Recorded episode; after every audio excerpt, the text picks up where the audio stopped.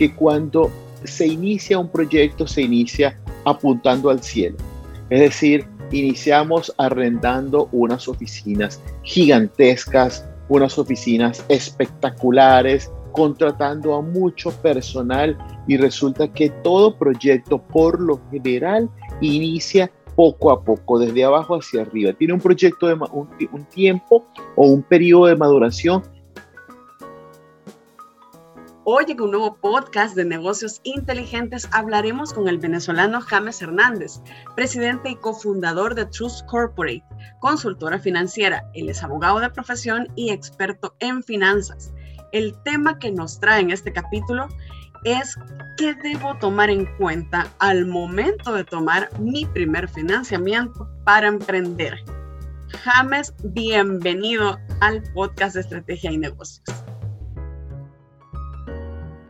Hola Gabriela, pues muchísimas gracias por la invitación a ti y a tu audiencia. Encantado de estar aquí, es un honor para mí.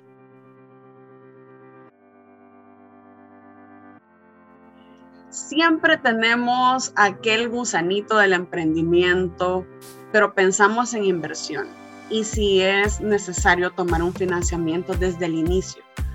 ¿Qué debo hacer en ese momento? ¿Qué debo pensar y tener en cuenta en ese preciso momento?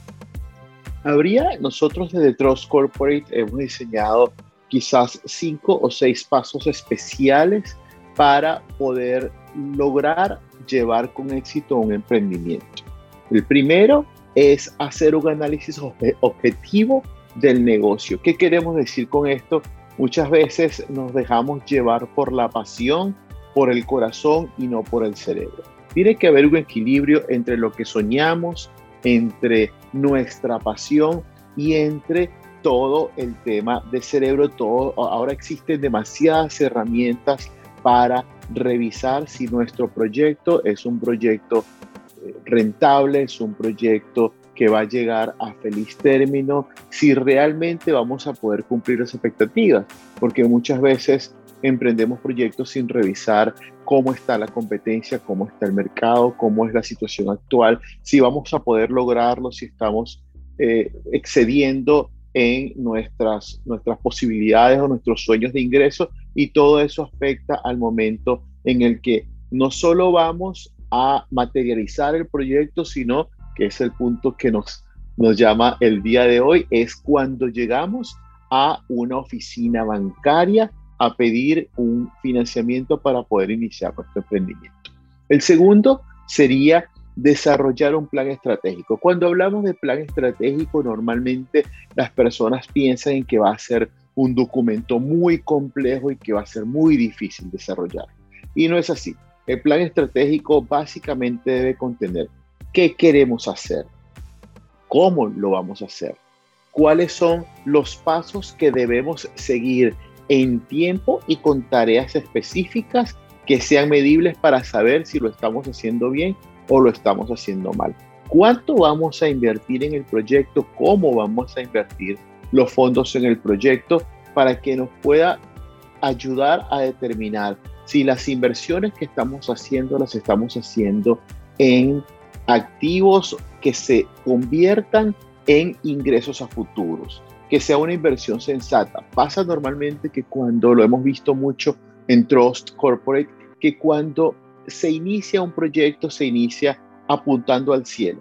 Es decir, iniciamos arrendando unas oficinas gigantescas, unas oficinas espectaculares, contratando a mucho personal y resulta que todo proyecto por lo general inicia poco a poco, desde abajo hacia arriba. Tiene un proyecto de un, tiempo o un periodo de maduración donde es necesario que los accionistas absorban los gastos y los costos durante ese tiempo hasta que el proyecto madure y comience a generar alguna utilidad. Por eso se habla del retorno de la inversión. Es muy raro un proyecto cuyo retorno de la inversión sea de inmediato. Normalmente tarda unos dos o tres años dependiendo del tipo de proyecto. Por eso es importante tener un plan estratégico. Adicionalmente, el plan estratégico nos va a permitir ir al, punto o paso tres. Nos va a permitir saber si el negocio es rentable ¿Cómo determinamos si el negocio es rentable? la, la, palabra técnica sería estresando el negocio. ¿Qué significa estresar el negocio? Llevando a su mínima expresión los ingresos, diciendo, tomando el peor escenario de la empresa y colocando esos ingresos para saber si esos ingresos van a ser suficientes para cubrir nuestros gastos y los costos de la empresa para cubrir lo que es la vida operativa de la empresa durante el tiempo que se requiera. Y si los socios tienen el capital suficiente para sustentar o mantener la empresa durante todo ese tiempo. Y adicionalmente, eso nos va a llevar al cuarto paso, saber cuál es nuestra capacidad de pago.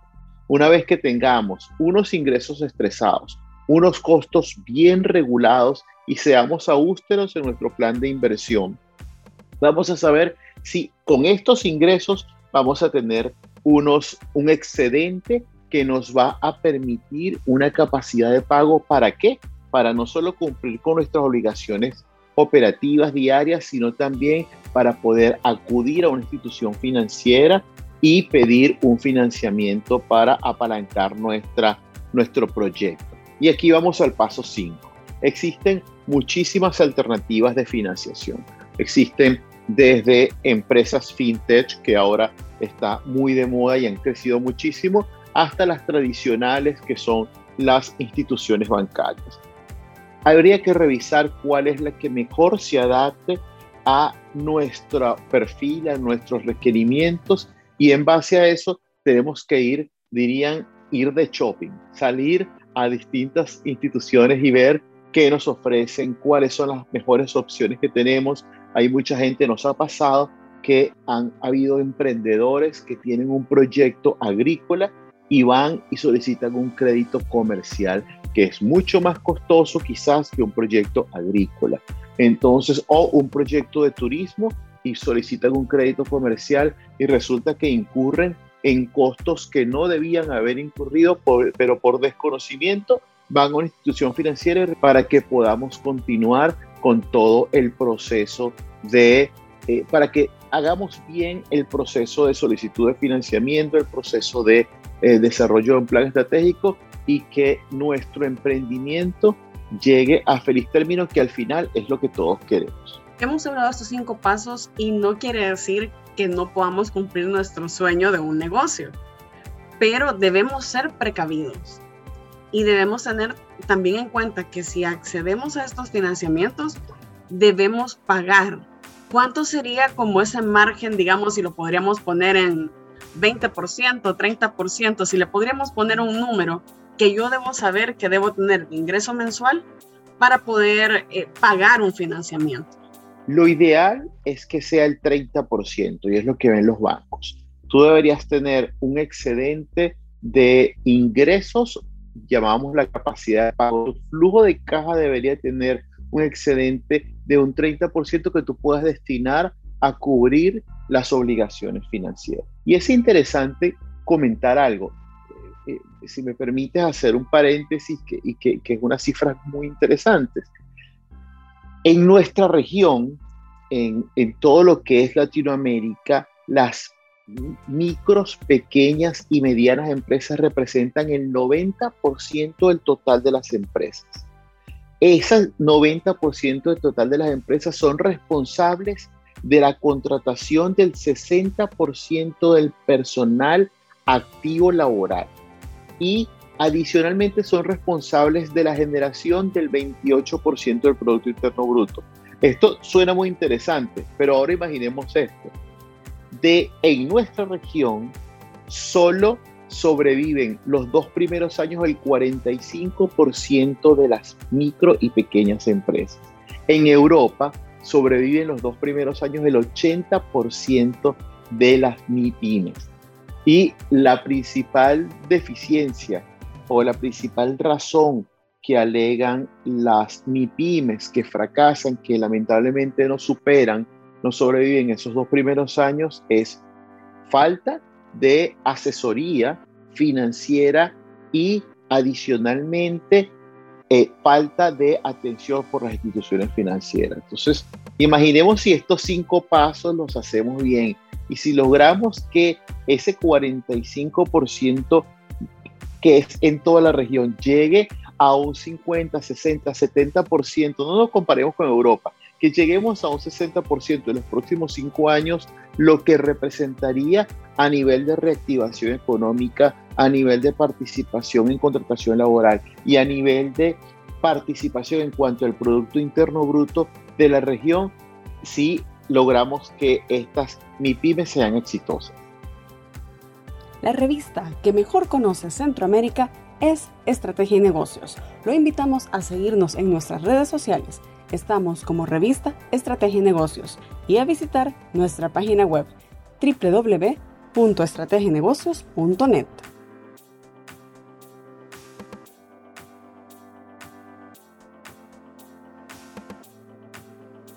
También usted lo decía, en el aspecto de ir de shopping. Cuando lo hacemos, debemos hacerlo con cabeza fría y también viendo qué se acopla a, a mi emprendimiento o a mi pequeña empresa, porque hay opciones en el mercado, dependiendo del país también, pero no siempre es la misma que le funcionó a mi amigo o a la empresa tal, es la que me va a funcionar a mí.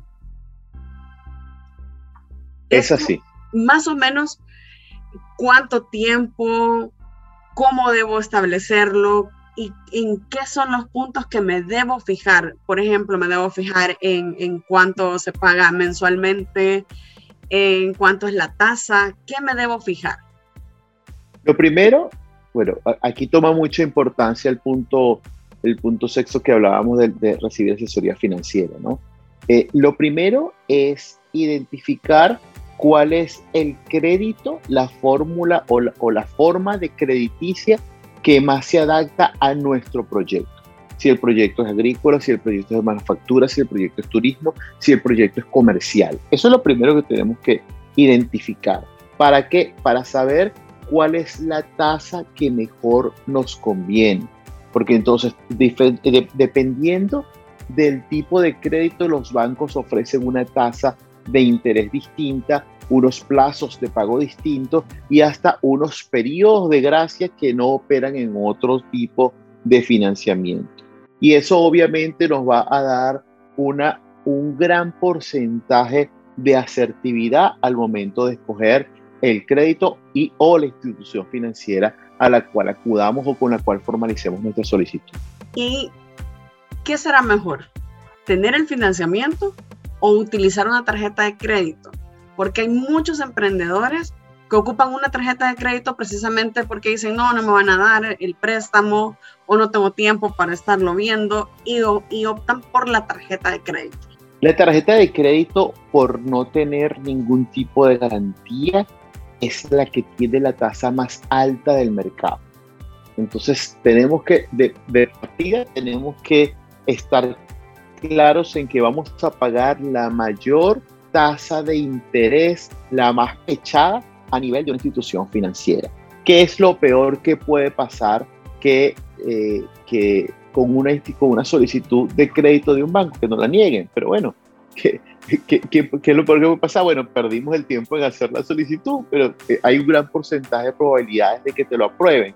Entonces, si tenemos la posibilidad de solicitarle financiamiento y de que nos den el financiamiento, yo les recomendaría un 100% que acudan a este tipo de financiamiento antes de endeudarse con una tarjeta de crédito, porque las tarjetas de crédito, como dije, son las tasas más altas y no perdonan. Tú te atrasas con una tarjeta de crédito en tres meses continuos, así la pagues, pero vuelves a atrasarte el segundo mes y la vuelves a pagar y vuelves a atrasarte el tercer mes y la vuelves a pagar, ya entras, ya tu récord crediticio entra en signo negativo cuando tú vas a solicitar un crédito porque tu flujo de caja mejoró, ya estás eh, dentro del sistema de crédito como una persona de alto riesgo y pueden pasar dos cosas. O te niegan el crédito, o tres, o te niegan el crédito o te solicitan una garantía que muchas veces es difícil conseguirla, o tercero, te colocan una tasa de interés y unos plazos para pagar. Una tasa de interés muy alta y unos plazos para pagar muy cortos que obviamente hacen inviable la solicitud de financiamiento. Y también acá entra un aspecto muy importante, conocer cómo he fundado mi emprendimiento, porque ya lo decíamos, a veces es nuestro sueño, nuestra idea de negocio, empezamos porque nos hemos quedado sin empleo, pero esto no quiere decir que es de entrar directamente a un financiamiento, sino que también tenemos que esperar un proceso y, y como ya lo mencionábamos, ver que la empresa vaya como la idea de negocio vaya surgiendo. Pero es importante la asesoría financiera, ¿verdad, James? Sí, acabas de decir algo que, que me hizo recordar una conferencia que di recientemente y que una información que, que di en ese momento. El 50% de las empresas que aparecen en la lista Fortune 500, las empresas, las 500 empresas más exitosas del mundo, el 50% nace en la crisis del año 2008. ¿Qué quiere decir eso? Que actualmente, y de esas, de esas, por lo menos 10 empresas valen el, al día de hoy más de mil millones de dólares. ¿Qué quiere decir eso? Que el hecho de que estamos, que estemos en una situación económica complicada por todo lo que ha pasado por la pandemia, por todos los confinamientos eh, que trajo, obviamente, por la paralización de todo el aparato productivo de los estados por los confinamientos ordenados para evitar la propagación del contagio del coronavirus, eh, no, no quiere decir que primero renunciemos a nuestros sueños, sino que más bien debemos iniciar con conciencia nuestros sueños y nuestros emprendimientos, porque seguramente de este proyecto, de este proceso, perdón, que estamos viviendo una crisis económica que se avecina, eh, importante, dicho por el mismo Fondo Monetario Internacional, pueden nacer empresas muy exitosas de cara al futuro. ¿Qué, qué es lo que puede evitar eh, gran parte de los errores que nosotros vemos en Trust Corporate a diario cuando nos piden asesorías? Que las personas se hagan asesorar por empresas con trayectoria, por empresas que sean reconocidas, porque ahora eh, tú, tú, tú, tú sabes más de esto que yo, ¿no? Que ahora en las redes y en todos lados aparece gente ofreciendo eh, utilidades y rentabilidades grotescas. Y si tú te vienes conmigo y el famoso trading y te, te, vienes a hacer trading desde tu casa sin hacer absolutamente nada, solo tienes que agarrar y meter 150, 250 dólares, pero tienes que recomendar a 15 personas y eso es, eso es básicamente eh, de estas pirámides que existen y que han, se han, generado muchísimas estafas. Eh, tenemos que tener cuidado de no caer por el desespero en, ante este tipo de personas, de las cuales realmente he visto muchísimos el último año, eh, y que de verdad la única forma de hacer dinero es produciendo, trabajando con conciencia, con constancia y con pasión lo que suena fácil, fácil se va, James. Literal, literal, mejor e imposible lo has dicho. Y una reflexión, James, también para que lo sigan y, díganos dónde lo podemos contactar. Para aquellos emprendedores o para aquellos que están pensando en, de verdad tengo que pedir un financiamiento y cómo puedo hacerlo, una reflexión final y como le digo, sus redes sociales o dónde lo podemos contactar. Sí, claro.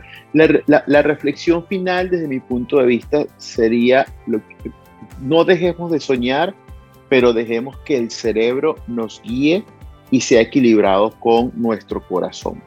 Y hagámonos asesorar de personas con trayectoria para que puedan ayudarnos a llevar a feliz término nuestro proyecto. Eh, la ignorancia no es un pecado Pecado es saber que somos ignorantes y querer seguir en la ignorancia por, por temor eh, a, o, por orgullo a no reconocer que no sabemos algo de lo que nos pasa a diario. Y bueno, y en mis redes, eh, nuestra página web es www.trustcorporate.com y mi cuenta de Instagram es James Hernández Trust Corp mi cuenta de Facebook, de Facebook, perdón, James Hernández, LinkedIn James Hernández y Twitter es Hernández G. James. Gracias por su tiempo, James, también para este, este podcast que va enfocado más hacia los emprendedores y las pymes como estrategia de negocios, estamos haciendo estos espacios para que sepan el ABC de cómo montar su negocio y también que no caigan en falacias, en fantasías que sí se están propagando en redes sociales.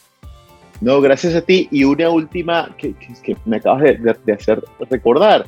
En la página web nuestra www.troscorporate.com pueden descargar un ebook sobre finanzas personales que les va a permitir no solo tener adquirir conocimientos básicos de finanzas, sino donde van a encontrar ejercicios que les van a ayudar a iniciar el manejo de nuestras finanzas, no solo personales, sino de emprendimiento, para lograr tener el control de nuestro dinero y no que el dinero nos controle a nosotros. Todos con tarea, descargando el ebook. vale, vale, vale.